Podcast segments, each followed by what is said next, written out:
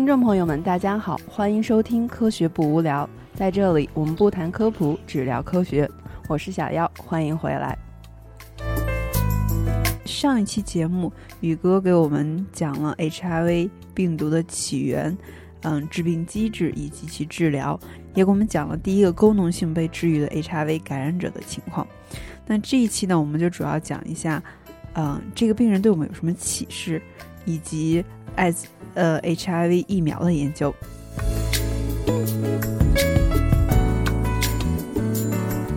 啊，与刚刚我们讲了柏林病人的整个治愈史，那它对我们有什么启示呢？或者说，现在有没有人在应用这个，呃，进行 HIV 病毒的治疗呢？所以根据这个病人呢，嗯，CCR5 缺陷呢，很多研究就在展开了，包括呢 c a r j o n 和 Polacarno 进行的这个 CCR5 deletion 的这个就是 CD4 细胞和和就是骨髓。骨髓干细胞、造血干细胞的移植，现在呢也进行的如火如荼。比如，那个 c a r j o n 参加的那个桑加莫公司的 CCR5 缺陷的，就是 CD4 细胞移植，已经进行到了二 A 期临床，并且呢发现这个结果良好，已经发表在了《新肝医学》这个杂志上。呃，他是他是通过什么方式进行 CCR 五的那个缺失呢？他就是找的这种骨髓吗？还是？他是把这个病人的 CD 四细胞呢，通过外周血募集的方法，然后，嗯，就是募集后，然后抽出来，抽出来了以后呢，然后呢，对这种 CD 二 C 对这种 CD 四细胞呢进行就是体外的，就用你熟悉的 ZFN，然后进行敲除。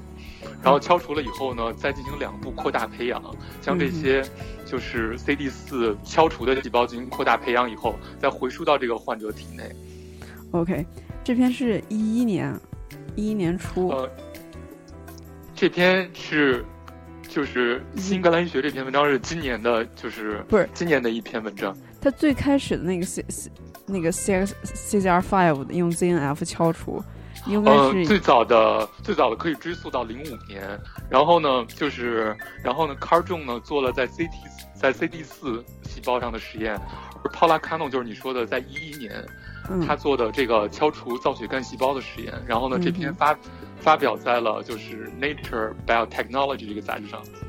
好吧，因为我记得当时我到这边来的时候，学分子分子生物学的那门课上讨论了这篇 paper，然后学那个。基因敲除那篇课上也学了这篇 paper，然后我当时就火到一定程度了。是，当时你咱们走之前，就是你走之前，咱们不是在张老师办公室里讨论，当时冰洁要做这个课题的时候，对，嗯，当时我还问你，我说那个就是 siRNA 和 ZFN 敲出的区别是什么？当时你还告诉我，一个是敲出 DNA，一个是敲出 RNA，所以 DNA 敲出那个能稳定传代。就是当时我问你，你让我解惑的一个问题。哎呀，就是你还记得，我都不记得了。我们要不要补充一下 ZFN 是什么？呃呃，ZFN 实际上简而言之就是说是一种心指核酶，它主要能特定的敲除，就是人类的成体细胞的基因组或者干细胞的基因组中的某一段序列，然后呢，这段序列被敲除以后就可以发生同源重组，然后最终呢，这段被敲除的序列呢就不会在。这个细胞复制的子代中呢，然后进行复制，所以就是这个序列彻底的就消失在这个细胞中消失。对，我觉得这已经是最最早一代，就是让大家眼前一亮的。后来就出现了 Talent，然后一三年的时候出现了 CRISPR，然后对 CRISPR 现在有在 HIV 里面有应用吗？呃，有应用。嗯，今年有已经有两篇 CRISPR 敲除。干细胞还有敲除，就是 CD 四，主要是敲除干细胞。一个是 UCSF 的简约 V，还有一个是哈佛大学干细胞中心，他们两个研究组都在做这个研究。它是怎么敲除呢？嗯嗯，沿用沿用这种就是敲除 CCR 五基因的方法。哦。只不过他们发生这种敲除呢，就是就是脱靶率更低，然后敲除率更高。OK，这样就可以抽病人的血，抽的更少。其实，嗯哼，就我之前一篇文章是说，他用 CRISPR 直接敲除那个 HIV 插入到基因组里的那个基因。是的，是的，这个是去年二零一三年的一篇那个 scientific report 的文章，然后就是原来咱们实验室的朱老师，他现在也在做这个。嗯嗯。啊，他这个文章今年也被接收了。他们都是做这种，就是拿，就是就是 CRISPR 去敲除 HIV 的这个，比如说，呃，2LTR，也就是 HIV 的长末端重复序列上的，嗯，呃，某一段基因，这样病毒它就没有在办法再释放它这个储藏库了。呃，我有个问题啊，他们都做的是体外实验，还是已经开始做那个体内实验了？嗯，都是都是体外实验。对啊，我我想的是，因为你如果要到体内的话，你的这种特异性很难搞，就你怎么能找到这个 HIV 的储藏库？是的，就是靶靶向投递，就是是一个最最大的问，就是 delivery 这是一个最大的问题。所以这个如果做就是载体研究是很操作，所以说以这个 CRISPR。或者以戴夫恩为载体的研究，一般只适用于就是细胞治疗。我们先在体外改造细胞，然后再把细胞移植到病人体内。而直接 target 到 HIV 的这种治疗，目前也只能在体外进行实验。嗯，我有个比较 crazy 的 idea，呃，就是你生产一批，嗯，我们叫假病毒，就是就是你有 HIV 的一切序列，你生产一批病毒，你有 HIV 的一切序列。except 你把其中某一段换成 CRISPR，能够敲除到掉 HIV 插入基因组的那个序列。你明白我的意思吗？就外面那个膜是具有跟 HIV 一样具有共同的侵染性，但是里面的核你其实上带的是那个 CRISPR 敲除呃 HIV 的那个序列。这样的话，你是不是一定程度上可以增强靶向性？呃，你想的就是一个 viral-like particle，然后再加上一个，kind of，就是你，对，再加上一个那个敲除技术，这个，这个我觉得还是还是一个很好的想法，这个确实是一个很好的想法，对。嗯，期待有人把它。但是就是直接就是靶向，就进行就是这种相当于 knock in 的这种就是 CRISPR。嗯，还是一种可以说到目前为止吧，还是一种构想，但是还没有就是真正去执行。嗯哼。但是我觉得，当然有人希望能够在那个现在，比如 Moncake 身上做，对。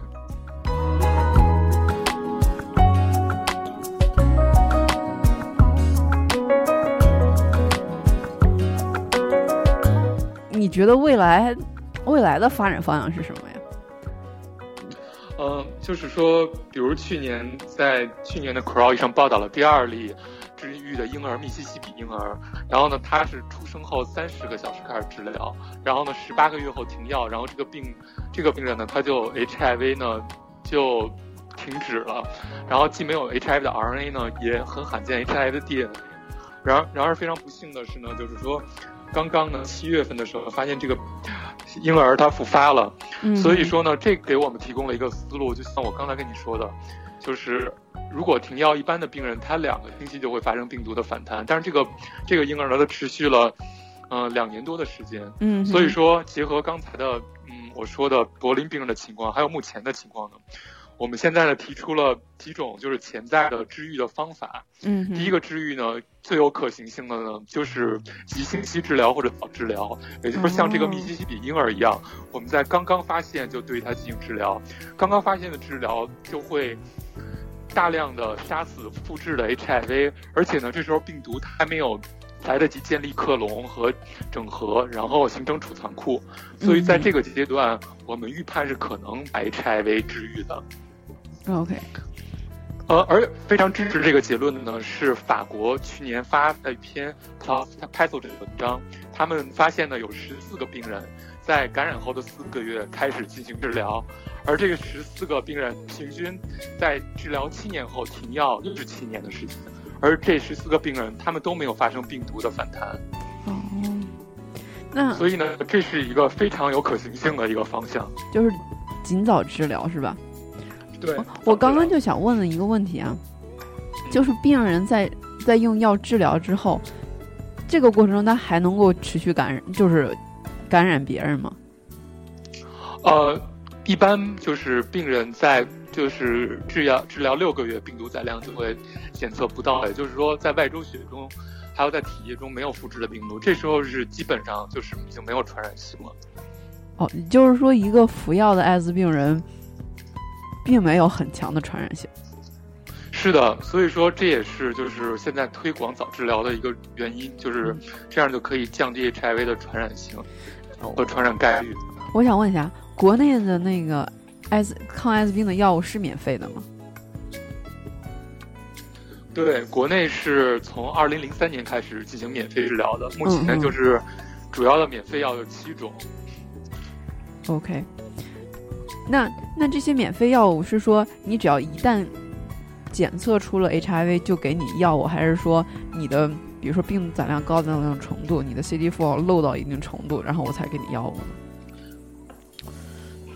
呃，不同省市执行的不一样，一般在北京。还有一般一些就是比较发达的城市，尤其是北方地区的，嗯，一般是发现即可以上药。然后在一些，呃，三四线城市，可能目前还是得在 C 四降到三百五十以下才给予上药。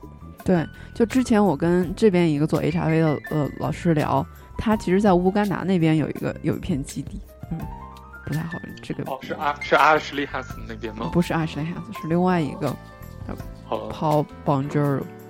然后他他就说，像在美国这边，就是说你一旦检测出来，就马上会给药。但是像在非洲，嗯，因为他所有的抗 HIV 的药物都是相当于是美国还有欧洲这些人就是出钱。对，因为经济上的考虑，所以他一定要降到一定的程度才给。而但实际上，因为非洲人本身的 CD4 count 就很 low，然后他就说，其实他就觉得非常的。不 effective。美国不断提高就是给药的标准，然后更大程度的给药也跟它的这个药厂的利益有关系。因为美国大部分有二十三个州 HIV 治疗不是免费的。首先，美国它全国的范围内就没有这样免费治疗的这个政策。然后呢，当然每个州执行的情况也不一样，比如加州就是全部免费的，麻省应该是全部免费的，但是有许多州是不免费的。所以说，病人最后需要买药或者用保险来 cover。所以呢，医生是很乐意，或从某种意义上来说，他是很乐意给病人开就是这些处方药的。嗯，好吧，这有没有钱还是最重要的。是的。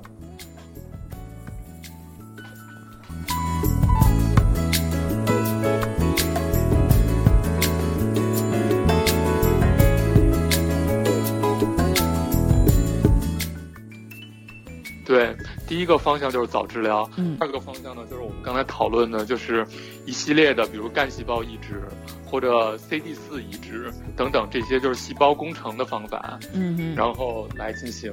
然后另外呢，一种就是比较比较新的尝试呢，就是一些就是我们叫做潜藏库抑制剂、潜藏库激活剂。也就是说呢，对，我们要激活这种 resting CD four 的方法。比较传统的就是一些比较比较经常在免疫学实验中使用的，比如说 CD 三单抗，嗯或者呢 IL seven，或者呢 PHA，但是这些这些 agent 它们缺少靶向性，然后副作用比较大。对，我就是想，而可能引起细胞风暴。是的，会引起细胞风暴。所以呢，现在呢，比较理想的一类药呢，是能够比较特异性的激活 resting CD four。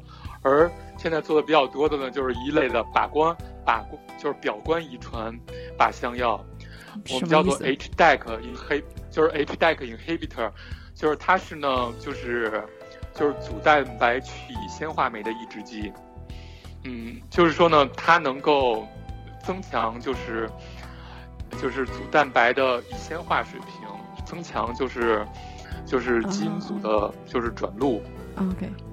这样呢，就是能够，嗯，而且这个药物呢，它比较有比较好的 CD，就是有比较好的 T 细胞选择性，所以说呢，现在呢，很多人在做这一类的药物，啊，做的比较多的呢，比如说是就是叫做走林子的一个药物，嗯，嗯，明白。然后呢，这个药物呢，就是在最近几年的文章中呢不断出现，然后呢。当然，近这一类的药也不断的出现。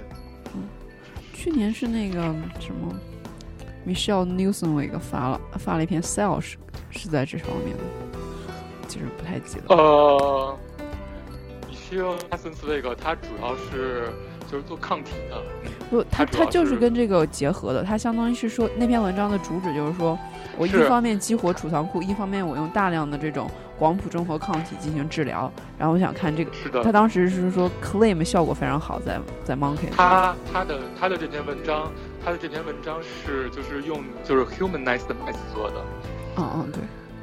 对，然后呢，然后呢，就是这个文做的目前比较好的呢是就是芬啊不是芬兰是挪威的一个叫 Bioner 的公司，他们呢就是一方面呢用这种就是储藏库激活剂，嗯嗯，比如说那个莱纳图安，然后另一方面呢，他们用就是就是疫苗来激活这种 HIV specific 的 CTL，也就是细胞毒性 T 细胞的反应，他们。就是希望，就是说，当这个 HIV 释放的时候，也就是我刚才跟你讲，HIV 这个 GAG 这些 immune dominant 的这些 epitope，它会表达在细胞膜的表面。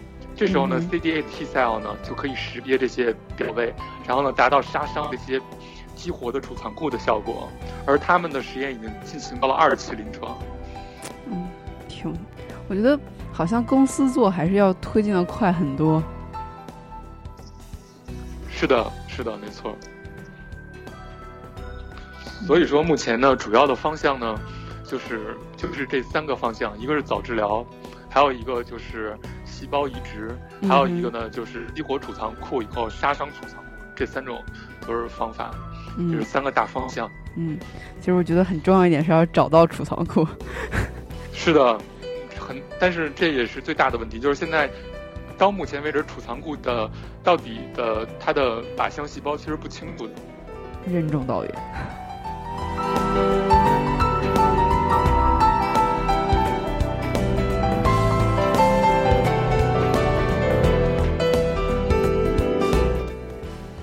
治疗讲的差不多了，对吧？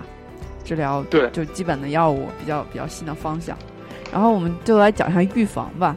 好的，那个因为刚才我讲到了这个 Bioner 的这个 4X 这个疫苗，所以呢，就是在 HIV 预防的这个角度，主要讲一下疫苗。因为我们知道 HIV 主要的两大，没有没有，我刚我刚刚想说的是，嗯，在没有疫苗的情况下，你咋预防呢？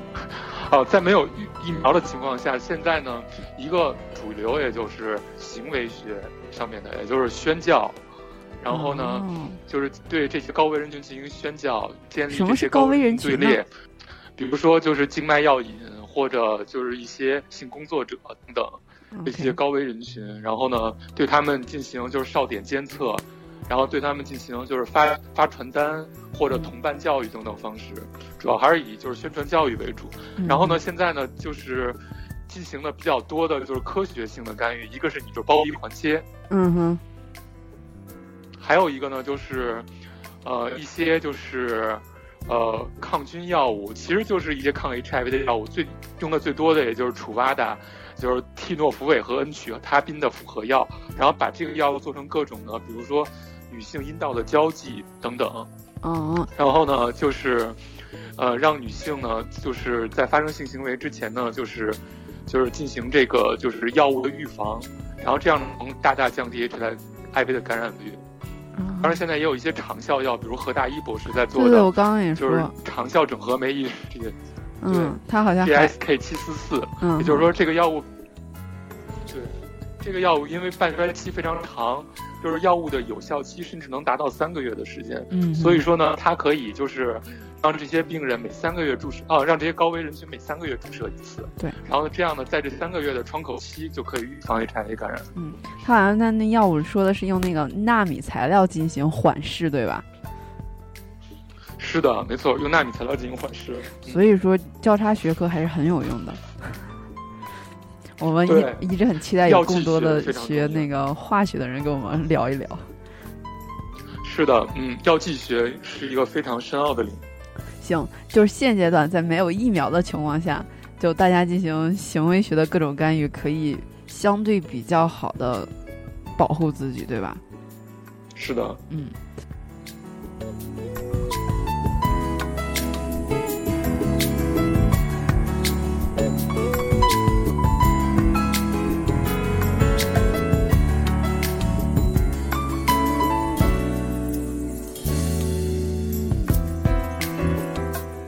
当当然了，最好的方法还是疫苗，这样你就可以一劳永逸，然后就很大程度上就可以灭绝这种病毒，就像当年对对那个天花对天花一样，脊髓灰质炎一样，对，嗯哼，那你就聊聊。为什么就这样一个病毒把大家折磨了三十多年，然后现在还是没有疫苗？即使科技相对已经这么发达了。呃，实际上，实际上，我觉得也不能完全的说就是没有疫苗，因为现在首先，即使仅仅在美国在研的疫苗，在进行临床实验的疫苗也也有多于十个，而。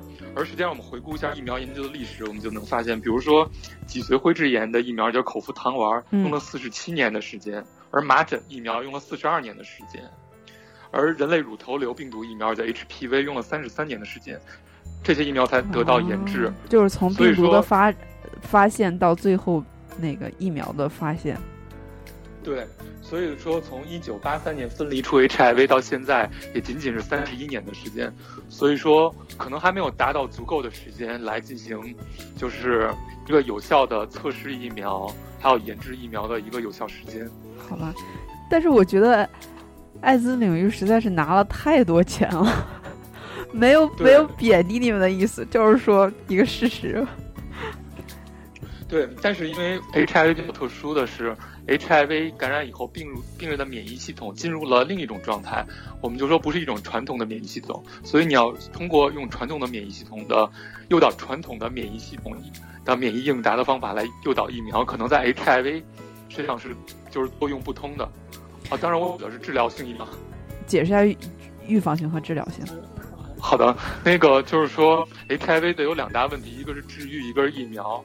而疫苗呢，主要有两种方式啊，两种方向，一个是预防性疫苗，就是对我们这样的抗人群群，就是接种的疫苗，希望比如将来我们在暴露在 HIV 的情况下呢，能够不发生感染。而治疗性的疫苗呢，实际上呢是希望给病人接种以后呢，能够让病人呢，就是达到一个治疗性的效果。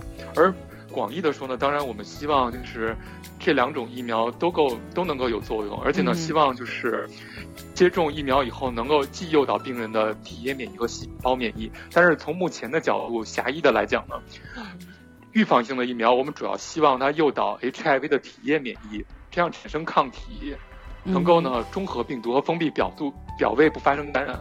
而治疗性的疫苗我们主要希望它能够诱导细胞毒性 T 细胞的反应，这样呢能够。帮帮助实现清除储藏库的这样一个功效，我一直都理解错了。现在流行现在用的所有的疫苗都是基于呃抗体的产生，从而阻断是的阻断那个病毒的入侵，就在第一步上就把它就把它搞挂。然后最开始的时候，大家就想沿用这个这个思想就。用它那个表表面膜蛋白引起免疫反应，从而阻断。但是试了很多年之后都不行。是的，实际上是这样的，因为，嗯，我这么说可能很多人会不同意。嗯。但是呢，从我的角度，或者从我观察到一些临床上病人的角度来看，其实 HIV 感染以后的主要免疫是 T 细胞免疫，而不是抗体免疫。因为我们发现，就是说病人在感染 HIV 以后呢。对，因为 HIV 是一个严格的胞内寄生病毒，所以说呢，主要是 CD 八的 T 细胞对它进行杀伤。而我发我们发现，如果病人在一个病毒载量非常高的这么一个区段，往往是他的 CD 八的细胞被激活，CD 八的细胞会大量的增殖。然后这时候你也可以染出更多的就是 HIV 特异性的 CD 八，而如果 CD 八细胞会出现一个峰值的话，那么这时候病毒载量就往往会随后发生下降。嗯哼。但是呢，HIV 的抗体呢，往往都是非中和的结合抗体。嗯，补一下，所谓的中和指的是起到对病毒的清除的作用。嗯，所谓中和其实指的就是抗病毒抗体，而结合呢是不能抗病毒的，只能诱导一些，比如 ADCC 或者调理素效应等等。就像你说的，正是因为第一代第一代抗所谓的以抗体为基础的这种研究不太成功，然后又像你说，大家意识到是因为那个 CD CD CD eight 起到了重要作用，所以第二代的时候大家就开始研究基于 CD8 的那个疫苗。第二代的大家就开始就是期待，就是研究基于 CDA 的疫苗。然后传统的方法就是说，我们把一些就是 CDA 的细胞的免疫主导的表位，然后呢，嗯，就是设计在这个，比如说腺病毒或者就是，呃，天花也就是痘病毒的载体上面。然后呢，就是进行免疫。然后最有名的呢，就是两个实验，一个是二零零七年失败的默克 AD 五腺病毒实验，还有一个是去年失败的 HVTN 五零五实验。这两个实验都是期待诱导这种就是 CD8 的细胞免疫，但是都最后失败了。我会本能的觉得，一个基于抗体的，就是说，你如果真能诱导出有效的抗体，能够从第一步阻断 HIV 的入侵，比说你感染了。然后你的 CD8 再把这个细胞杀死，要有用的多。是的，我非常同意。所以呢，所以呢，就是不得不说的是，就是二零零九年，嗯在泰国完成了一万六千人受试的三期临床实验的 RV One Forty Four RV 一四四实验。这个实验呢，是被认为到目前为止唯一一个成功的艾滋病疫苗的临床实验。这个实验呢，非常有意思的是呢，如果用一种就是统计学方法，叫 intention to treat。嗯哼。然后呢，这种方法发现疫苗呢具有百分之二十六点四的保护力，实际上是无效的。但是呢，用另外一种改进的 intention to treat 的方法显示呢，这个疫苗呢达到了百分之三十一点二的保护力。也就是说呢，受试接种疫苗的受试组呢，比接种安慰剂组呢，他们感染率降低了大约百分之三十多的水平。所以呢，这个疫苗呢是目前认为唯一一个成功的疫苗，而这个疫苗的机制呢是二零一二年由 Duke 大学的 Bart Hans 阐述的。他认为呢，这个疫苗产生了就是 HIV GP 幺二零区段的 V one V two 的特异性的 IgG two IgG two A 的反应。我我我有两点，第一点，我觉得事情就在那里。重重点是你的分析方法和你的角度问题，就看出有没有那个百分之零点零五的重要性。是的，完全等于就是一个数字游戏。对，第二点就是，如果即使这是有效的，也是说也是因为抗体的产生。是的，嗯，然后因为抗体的产生，我觉得从零九年还是一零年开始。HIV 的广谱中和抗体也是 HIV 领域的一个新的热点，对吧？要不你给我们讲讲？好的，第一个呢是由于 R144 的发现是抗体对这种接种者的保护作用。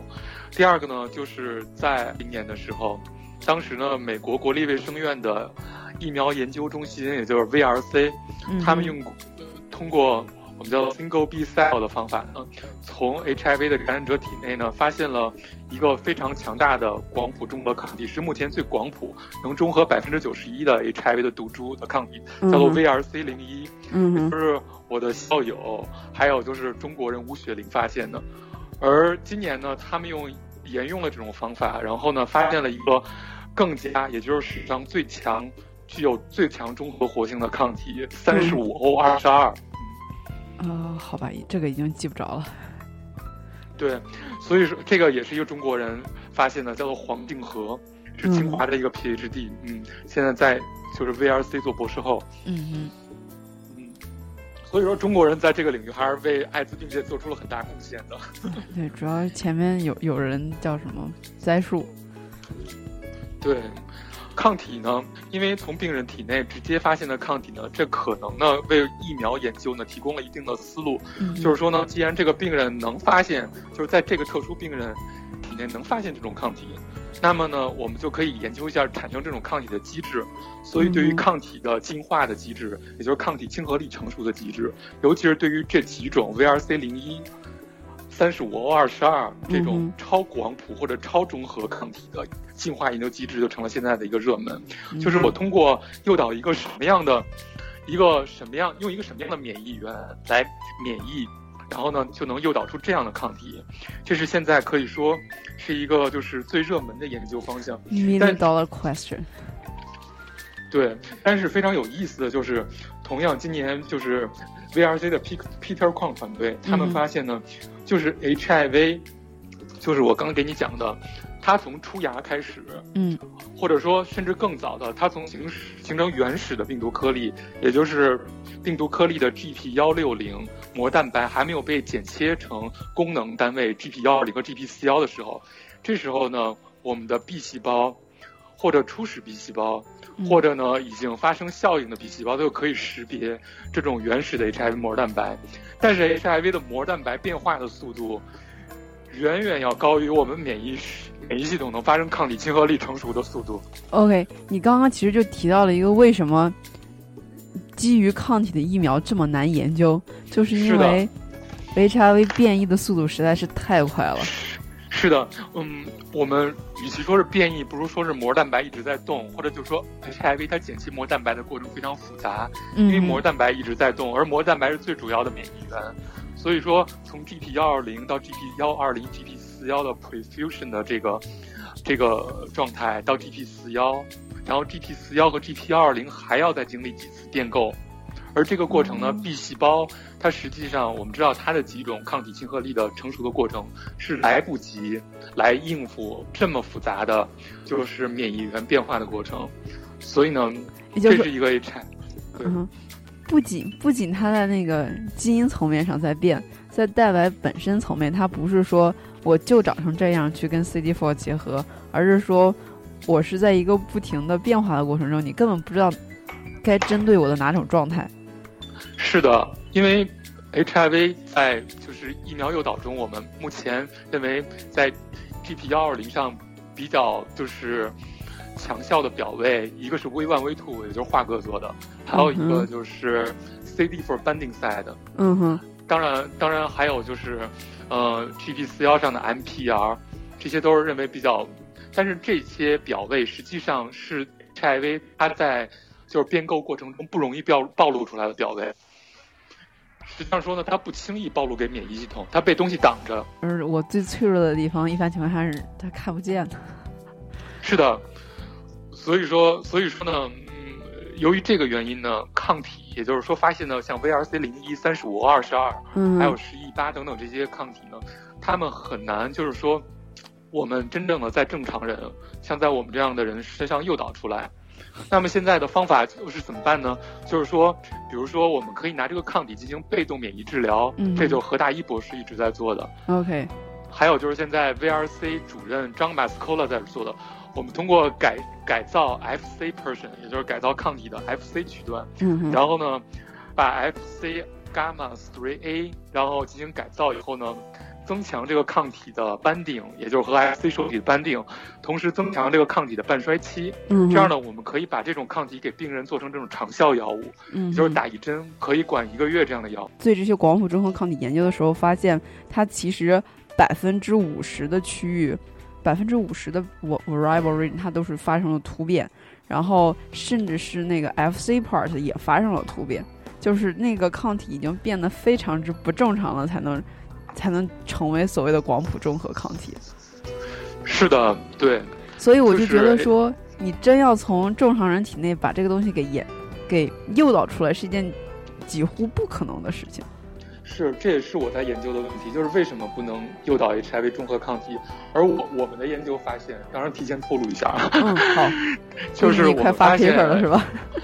哦，也没有呢，就是说 HIV 的抗体。你知道抗体主要和抗原结合的部分谁是抗体上面的互补决定区？对对对，也就是高变区。而最重要的就是第三个互补决定区，这是空间特异性最强的一个区段。嗯哼。而我们发现呢，很多 HIV 的中和抗体呢，它的这种互补决定区第三区段在重链上呢，我们叫做 CDRH3。嗯哼。它的结构非常特异，它非常的长。我们正常人应该是十六个氨基酸左右，而这种就是中和抗体。它一般达到了三十多个氨基酸，嗯哼，而且呢，它还我们正常人呢，比如以 t y r o s i n 为主，而正而这些病人呢，他们以这种非常就是高度疏水还有高度带电的这种氨基酸为主，嗯哼，但是这种氨基酸的，就是 bearing 这种氨基酸的抗体呢，实际上呢，它在就是 B 细胞 germline 的发生过程中，它在两个 checkpoint 就容易被。就是 remove 掉，因为他们具有很强的这种，就是诱导，对，auto reactivity。对对对，就之前好像说这些广谱中和抗体很大程度上也会就针对自身的某一个 epitope 或者 antigen。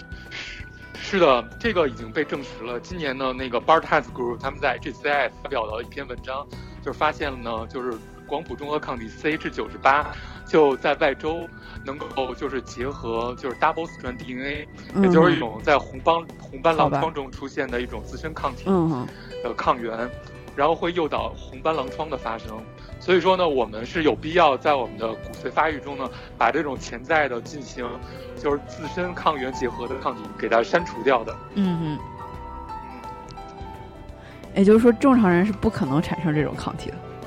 对，正常人其实是或者说是不应该产生这种抗体的。啊，那是不是因为他们就是像那种 HIV 的病人之所以能够产生，是因为他们的免疫系统已经。处在一个很不正常的状态，从而这种自身免疫的 B 细胞没有被去除掉。是的，这个也是我非常想说的一个话题，因为就是说，无论就是什么研究，这些病人的血样一般都是从就是美国最大的一个就是这种长期不进展者队列中拿出来的。嗯因为这些这些队列病人，他们既没有用药。所以呢，他们的 HIV 始终只存在他们在他们的外周血中缓慢复制，这样他们的 B 细胞有足够长的时间来见到这些抗原。哦。而这些精英控制者呢，他们之所以呢能产生这些抗体，跟他们体内的这种就是过强的 autoimmune reactivity 是很有关系的。这些病人他们不但能产生这种非常特殊的、可能具有就是自身抗原结合能力的抗体，他们往往呢还携带特殊的 HLA 表型。最常见的就是 HLA 五七零幺、五七零三和 B 二十七。嗯哼。所以呢，这些这些表型呢，往这些基因型呢，往往是在一些自身免疫病病人中出现的，比如说过敏病人或者就是强直性脊柱炎的病人。OK，也就是说，正常人感染 HIV 就没有就不可能，你岂不很绝望？对，正常人很难发生这种就是长期不进展的情况，这可能跟这些长期不进展者可能他们先天就是容易或者易感这种自身免疫病是非常有关系的。OK，其实我之前有一个想法，就是你可不可能把把一个人的 B 细胞拿出来，然后把这种广谱中和抗体的基因敲进去，我直接给你一个 B 细胞，你不用给我慢慢发展了。就是简单粗暴，当当然当然也有人在做。实际上实际上那个就是 Crips 那个 Dennis Barton 他们 group，他们其实就用类似的方法，他们把这种就是 antibody secreting B cell 分离出来，然后在体外让这些 B cell 去就是分泌中和抗体，然后用各种的就是 culture 的方法，然后让这种 B 细胞去分泌中和抗体。但是呢，我觉得这个就是体内的有效性的问题很难保证的，就是。就是这种浆细胞，它在体内的存活问题。那我比如我给一个 memory B cell，我不见得是给一个浆细胞。呃，对，就给一个 memory B cell，然后呢，就是让 memory B cell 在体内，然后就你相当于我不，我其实可以甚至都不需要是一个 memory，我就是一个 naive，就是只要不是浆细胞，只要是那种正常的 B 细胞，然后我我给我体外我把它那个基因换了。然后放入体内之后，我给一我我给一针那个疫苗，相当于我再刺激一下，让它活下来，然后让那个成为 memory B cell。对，我觉得这也是一个很好的想法，但是我不知道，就是我我这也是我一直在就是很好奇的一个，为什么就是这种 B 细胞移植，嗯，因为我们都知道做 T 细胞移植，包括做肿瘤免疫那种 CAR T 你也熟悉，嗯哼，为什么做 B 细胞移植一直不能就是就是用在病人身上？这个是我很好奇的一个，因为因为现在大家有单抗，对，然后单抗贵啊，单抗多贵啊。嗯，但实际上就是，在另一方面来说，单抗可以给所有的人打。你如果 B 细胞，你就只能每一个人来搞。对，这个也就是我刚才可能说到的这个被动免疫，也就是我们直接打单抗，可能它的优越性就体现在这儿，因为打一针。当然，就是从真正的临床医学上来讲，最简单的就是口服吃药。嗯哼。但是因为我们需要给他打抗体，所以不能口服。当然，打抗体已经比就是做这种细胞移植要简单很多了，因为做细胞移植是非常复杂的。非常同意。病人这个非常，而且病人是很受罪的一种状态。好吧，嗯，而且还有一个重要原因就是你做 T，你做这种细胞移植，你在体外处理的时候，你有没有可能引起这种癌变呀？然后还有更多的东西，其实它确实有它自己的问题。是是的，可能引是有引起恶性增殖的风险的。嗯哼，而且还有感染的，而且还有感染的风险。对，比如说，比如说感染支原体等等。嗯哼，所以有单抗的情况下，这种方法还是没有那么的 attractive。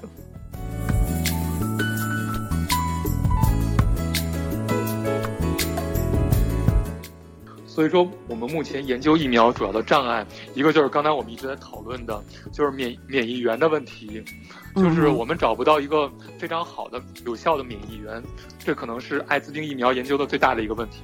刚刚就是这周发了新英格兰医学的，用就是腺病毒载体进行的埃博拉病疫苗的测试，在受试者发现了非常好的免疫应答，既诱导了非常好的。体液免疫诱导了非常好的 T 细胞免疫，而用同样的载体在 HIV，嗯，插入 HIV 的序列呢，就很难诱导同样好的免疫。这就说明，目前为止呢，就是免疫源的选择是一个非常大的障碍。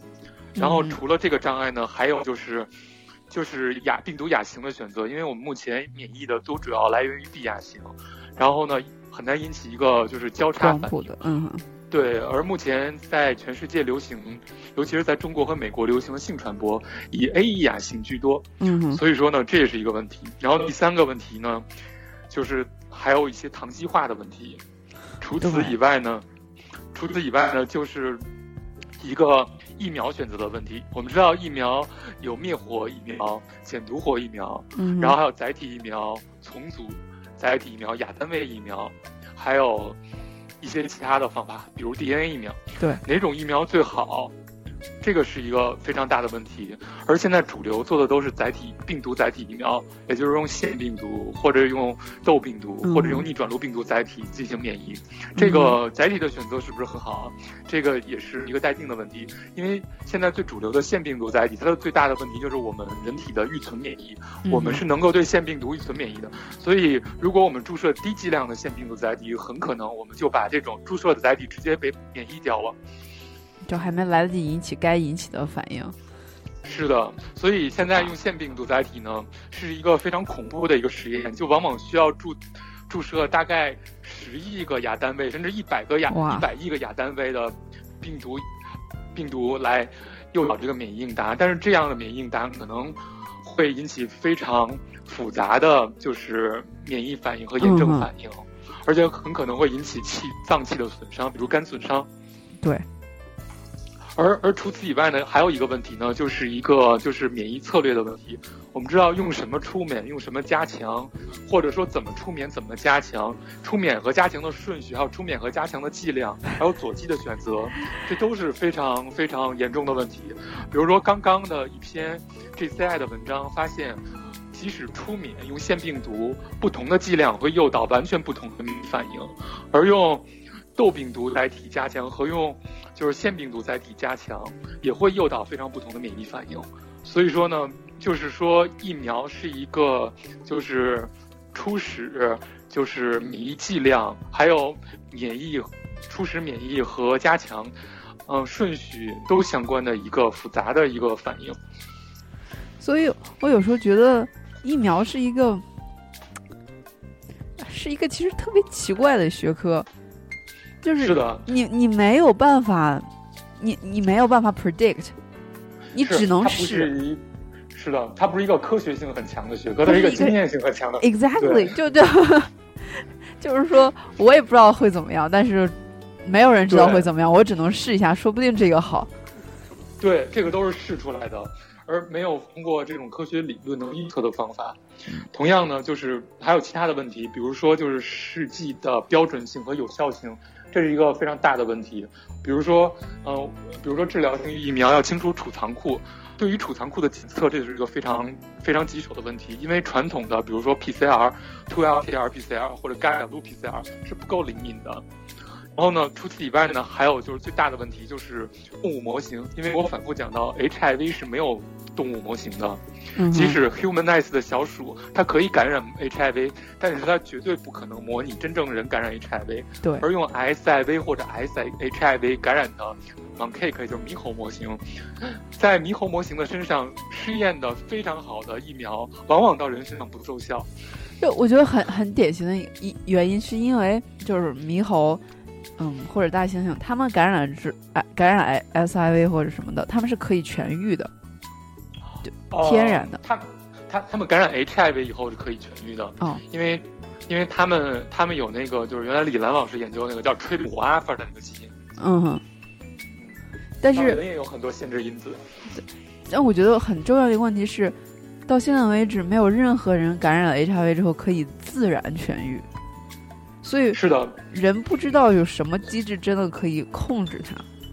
是的，这也是一个你说的这个是非常非常好的一个点，就是说没有一个像就是乙肝感染以后病毒被全部清除的这样一个病人，然后我们可以分析它是到底体液免疫起的作用还是细胞免疫起的作用。后来发现是体液免疫起的作用，所以我们可以诱导体液免疫为主的这样一个疫苗应答。但是 HIV 没有这样的病人。对啊。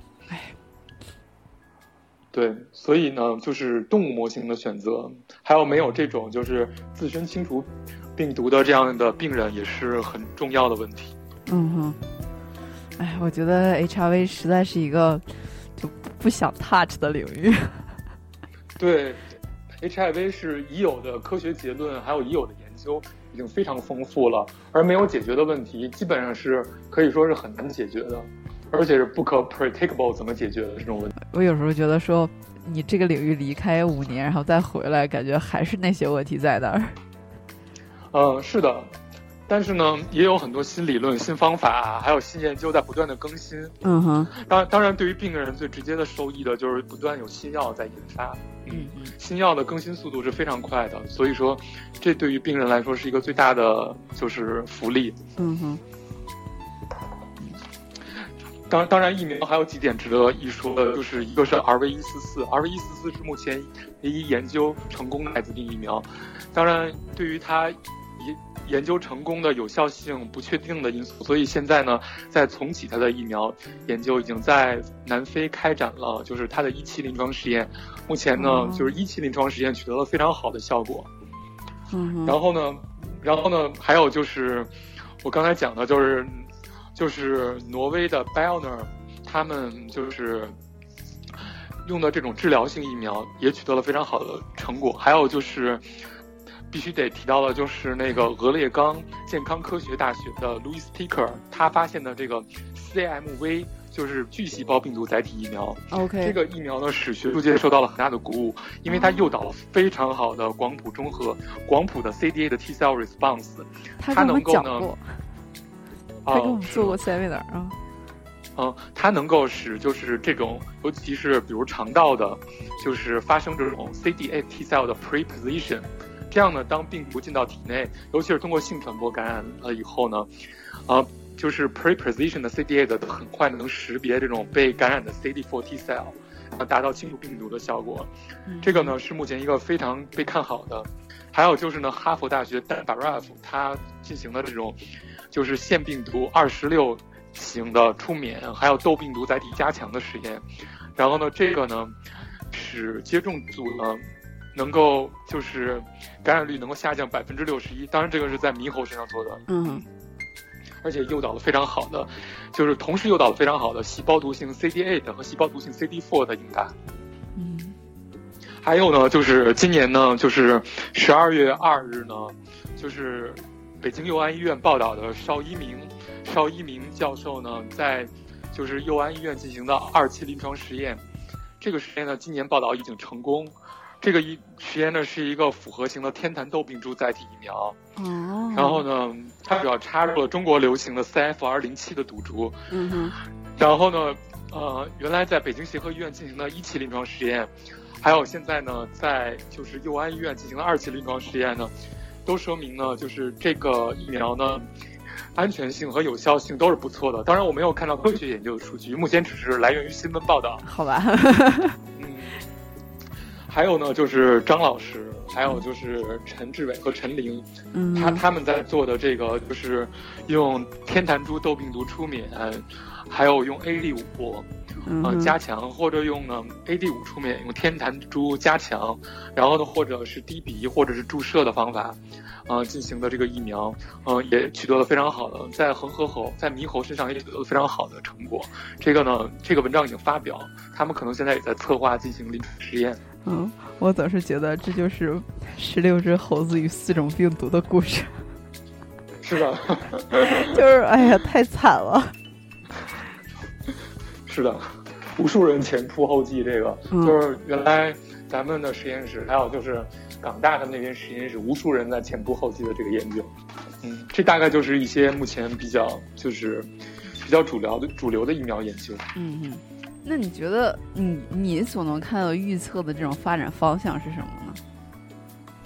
呃，我觉得就是在治疗上来讲，就是我刚才讲的，就是早治疗，然后还有细胞移植和激活储藏库的方法进行治疗，然后呢。而疫苗在这个领域呢，可能就是可以像 b i o n e r 那样开发这种在激活储藏库的情况下的治疗性疫苗；而在预防性疫苗领域呢，就是比较有前途的呢，就是目前呢大家就是研究比较多的就是这种腺病毒。当然，虽然腺病毒也有很多的。就是不良反应，还有激活 CD 四以后增加 HIV 易感性的报道，但是目前来讲，它是一个比较稳定的一个载体。然后还有就是痘病毒载体的疫苗，但是呢，就是如何灌序，就是如何嗯进行这个充免加强这种顺序，还有剂量，还是需要不断测试的。嗯，就然后呢，对，然后就是 CMV 载体疫苗，这个呢也是一个非常有前途的一个疫苗。嗯。就基本上结论就是慢慢试。是的，嗯，结论就是慢慢试。但是好在就是说，目前我们已经把这种临床前的工作已经都做完了，做的差不多了。现在已经都在就是进行临床研究，所以说呢。就是说，不论如何，这个已经推进的很快了，我们都可以指望，不管是好结果还是坏结果，起码我们在未来的五到十年，我们都可以知道，起码在咱们的有生之年，咱们都能知道这些疫苗到底有没有效。我觉得你还是非常的乐观的。Promising，对，嗯，因为因为就是在疫苗领域呢，虽然呃不是非常的 promising，但是在治疗领域呢，有无数的这种就是。包括潜在性治愈的个案，还有就是不断的新药，还有不断的新治疗方法在不断的层出不穷的涌现。所以说呢，就是现在大家对于艾滋病这个领域呢，就是相对来说已经处于一种很乐观的一种看看法。嗯，挺好的。行，我们聊的差不多了吧？你还有什么补充的吗？呃，基本上我把我就是就是想说的都说了。行，我觉得你说的特别全面。嗯，对对，主要是一些偏就是研究研究进展的，对基础知识可能说的还是比较少。对，我觉得说我已经有有一定的 HIV 的积累了，听你讲都是天马行空，都觉得要跟不上了。我觉得其他的大部分人听估计就听哭了。HIV 是一个非常专业的领域，它既同不同于传统的病毒学，也不同于传统的免疫学，它有一套自己完全独特的就是理论，还有就是研究方法。嗯哼，甚至你在就是同一个领域，比如说你都做抗体，但是你做抗体的结构和做抗体的，就是表位，你可能都不能了解对方是在做的什么，是一个极其专业的领域。而你要做同样做结构，你做病毒组装的结构和做膜蛋白结构，就互相不能了解对方是在做的什么。嗯哼。然后我们就谢谢宇哥给我们普及了这么多的 HRV 的知识以及最前沿的研究，嗯，祝你研究顺利吧。哦，谢谢。